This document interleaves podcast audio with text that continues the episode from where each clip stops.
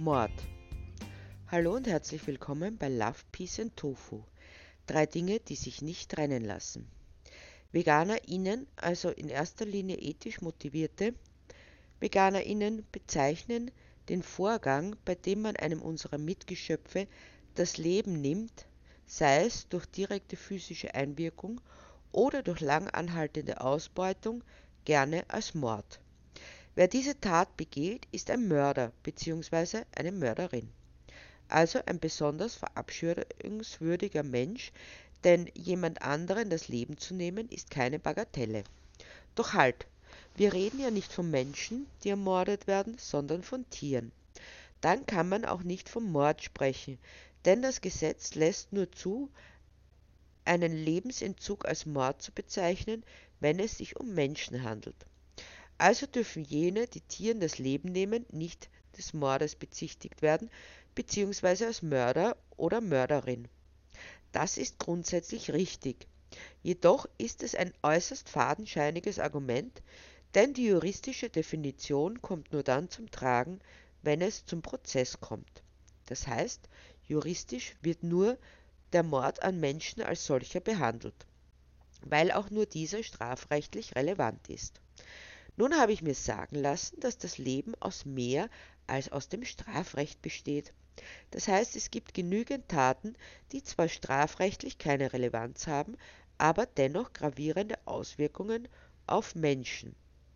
Letztlich ist das Strafrecht wie das gesamte Rechtssystem ein Spiegel unserer Gesellschaft und deren Bedürfnisse. Deshalb werden unsere nichtmenschlichen Mitgeschöpfe in der Jurisdiktion immer noch als Sachen und nicht Personen geführt. Eine Änderung brächte gravierende Auswirkungen mit sich. So wäre es nicht mehr möglich, nichtmenschliche Tiere zu besitzen oder zu verkaufen. Nachdem wir aber nach wie vor in einer Gesellschaft leben, in der es als natürlich, normal und notwendig gesehen wird, tote Tiere zu essen, sie auszubeuten bzw. sie für Entertainment zu missbrauchen, begnügt sich der Gesetzgeber damit, Rahmenbedingungen abzustecken, die es ermöglichen, dass diese Lebewesen gerade mal so lange leben, dass sie den ihnen zugedachten Zweck zugeführt werden können. Deshalb gilt es vor dem Gesetz nicht als Mord, sondern als Sachbeschädigung. Und wenn ich das mit meinem eigenen Eigentum mache, dann ist es in Ordnung, solange ich es so mache, dass das Opfer nicht unnötig leidet, was auch immer das heißen mag. Also, es ist richtig, Menschen, die nichtmenschliche Tiere ermorden, begehen in juristischer Hinsicht keinen Mord und sind juristisch nicht als Mörder ihnen zu belangen. Das stimmt also. Aber was sagt das aus? Nur dass es im Augenblick in unserer Gesellschaft einen Konsens darüber gibt, fühlenden, leidensfähigen Lebewesen das Leben zu nehmen, ohne strafrechtliche Konsequenzen befürchten zu müssen. Denn es ist nicht verboten. Das wird es so lange nicht sein, solange es dazugehört, Tiere und deren Produkte zu konsumieren. Das heißt, der Gesetzgeber bildet die gesellschaftliche Realität ab und nichts weiter. Wohlgemerkt, das gilt jetzt, doch das Rechtssystem, das nichts weiter tut, als den gesellschaftlichen Veränderungen hinterher zu hecheln, ist veränderbar und es hat sich auch über viele Jahre verändert. So wollen wir einen Blick in die Vergangenheit werfen. Als Christoph Kolumbus nach Amerika schipperte, wurde die indigene Bevölkerung Südamerikas, wo er als erstes landete, hingemetzelt wie die Fliegen. Das nicht nur mit dem Segen der Kirche, die nach wie vor nicht viel mit dem Schutz des Lebens anfangen kann, außer es ist ungeboren, sondern auch des Gesetzgebers, denn die Opfer galten nicht als Menschen, so dass es auch kein Mord war. Das gleiche gilt für die Indianer Nordamerikas. Juristisch einwandfrei war es, Indianer zu meucheln. Ein weiterer Schauplatz, der tausende Tote forderte, die sogenannten Hexenverfolgungen. Auch das Hinmetzeln und Foltern von Frauen, von denen man erkannt zu haben glaubte, es seien Hexen, fiel nicht unter das Strafrecht. Dasselbe hat man erlebt mit dunkelhäutigen Menschen bzw. Sklaven. Sklaven galten als Eigentum. Das heißt, wenn ein Sklave ermordet wurde, galt dies nicht als Mord, sondern als bloße Sachbeschädigung und dem Besitzer musste eine Entschädigung gezahlt werden, da der Sklave ja noch Ertrag hätte bringen können. Im Dritten Reich betraf es Jüdinnen, Zigeunerinnen und Homosexuelle etc., die als Untermenschen galten und deshalb hingemorchelt werden durften, ohne dass es juristische Konsequenzen gehabt hätte.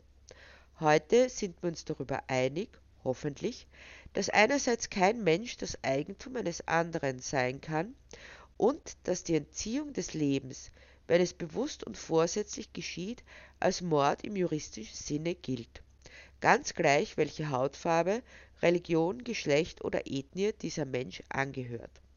Daran lässt sich gut erkennen, dass das Gesetz nur die Niederlegung dessen ist, was in der Gesellschaft bereits gilt. Diese Überzeugung hat sich also über die Zeit entwickelt und ist nicht in Stein gemeißelt, wie oft suggeriert wird. Entwickelt sich die Gesellschaft weiter, tut es ihr die Gesetzgebung nach.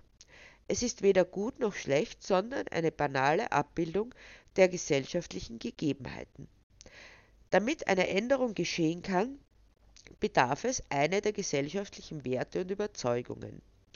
Bis jetzt ist es also juristisch legitim, nichtmenschliche Tiere nach Gutdünken zu ermorden, was aber noch lange nicht heißt, dass das ethisch korrekt ist. Die Gesetzgebung hat mit Ethik in etwa so viel zu tun wie libertär mit liberal oder, um einen einfacheren Vergleich zu bringen, wie Rosemunde Pilcher mit Literatur. Der bloße Rückzug auf juristische Relevanz bedeutet zunächst eine Verkürzung der Lebenswirklichkeit, auch wenn man den Eindruck gewinnen mag, dass diese Verkürzung immer mehr im Vormarsch ist und wir immer weniger in der Lage sind, Probleme im Miteinander ohne den Kadi zu bewältigen. Aber das nur nebenbei. Nimmt man aber die Gesamtheit der gesellschaftlichen Gegebenheiten, so gibt es die Ethik und das Gesetz, das ich mir selber bin. Man kann es auch Gewissen nennen. Wie sehr dieses entwickelt ist, zeigt den Entwicklungsstand einer Zivilisation und nicht etwa ihre Technisierung, denn diese bedeutet nur, dass der Mensch in der Lage ist, sich Wissen anzueignen und dieses in technische Erfindungen umzusetzen. Manchmal scheint es sogar so, dass diese Technisierung uns von der Zivilisierung entfernt. Nimmt man all die Erfindungen, die nicht unbedingt dem Wohle der Menschen und der Umwelt dienten, wie die Atomwaffen, chemische Waffen bis hin zu den sozialen Medien, die uns inzwischen zu beherrschen scheinen, nicht wir sie, es sein sollte. Die Abhängigkeit des Menschen von der Technik ist enorm. Schreiben mit der Hand, rechnen mit dem Kopf und bloß einen Stadtplan lesen zu können, wird bald zu den ausgestorbenen Zivilisationstechniken gehören, ganz abgesehen von all jenen, die bereits verloren gegangen sind wie die Selbstversorgung oder das Finden und Anwenden von Heilpflanzen. Wir haben die Natur um uns und in uns so weit zurückgedrängt, dass wir nichts mehr über sie wissen und sie deshalb als zusehends bedrohlicher ansehen, was sich auch darin äußert, dass wir immer mehr ExpertInnen, Coaches etc. brauchen, um die einfachsten Dinge zu wagen, wie Beziehungen oder Kindererziehung. Deshalb ist es nur legitim, sich in Bezug auf den Begriff Mord nicht von legislativen Gegebenheiten einschränken zu lassen.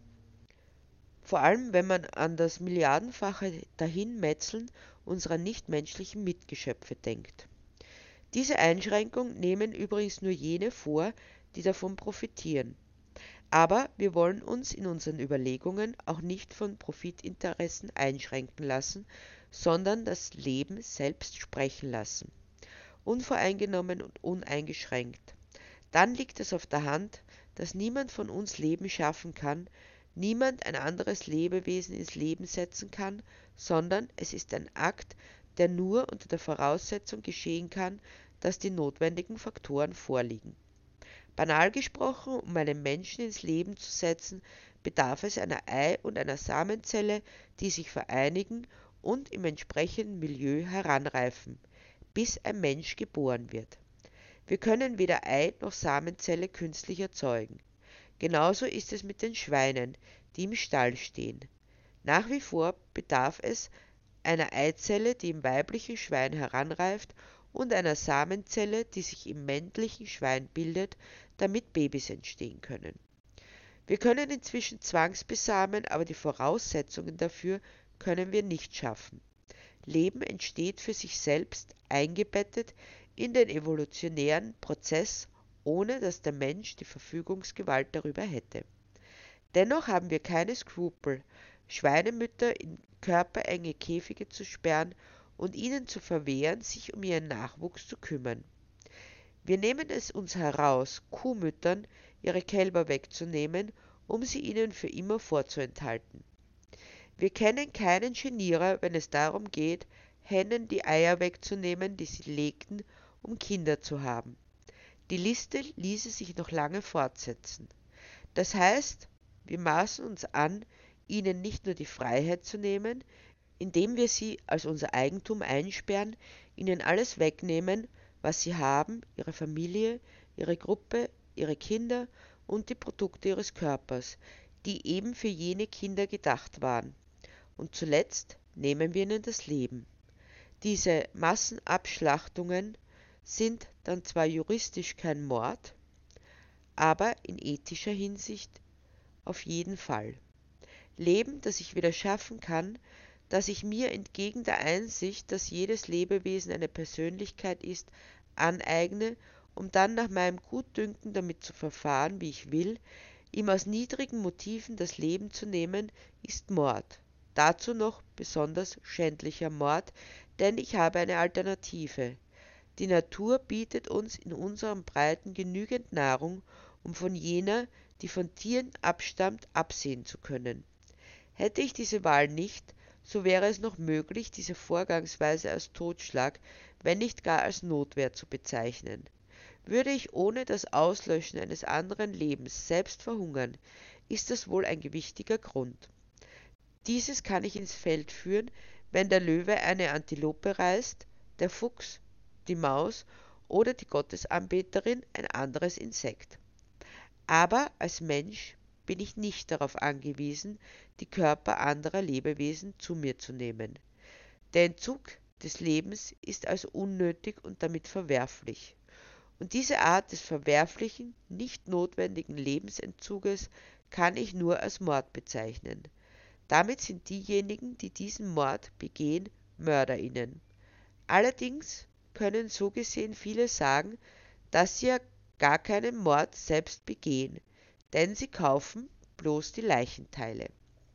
Das bedeutet, sie profitieren von diesen Morden, machen sich selbst aber nicht die Hände schmutzig.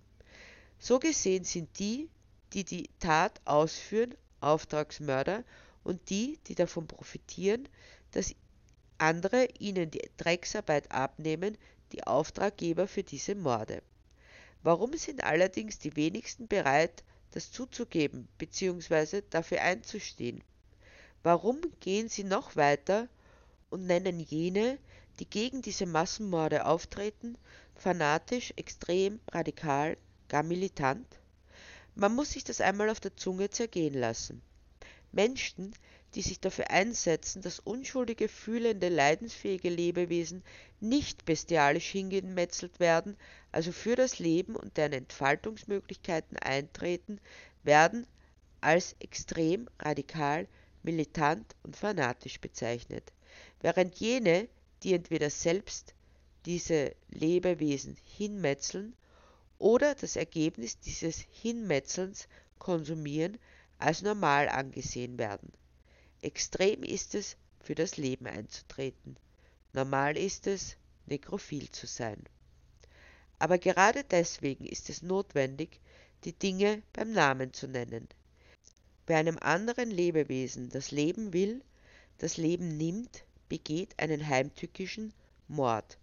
Auch wenn die gesellschaftlichen Bedingungen noch nicht so weit sind, dass dies einen juristischen Ausdruck bzw. Niederschlag findet oder vielleicht gerade deshalb ist es notwendig, die Dinge beim Namen zu nennen und nichts zu beschönigen. Denn es kostet Leben in jeder einzelnen Sekunde, Leben, das unnötig verschwendet wird, weil wir noch nicht so weit sind, es so zu sehen. Aber die Zeit wird kommen, eine Zeit, in der alle Lebewesen in Frieden miteinander leben, ohne dass wir welche von ihnen ausbeuten zu müssen glauben. Die Zeit von Love, Peace and Tofu.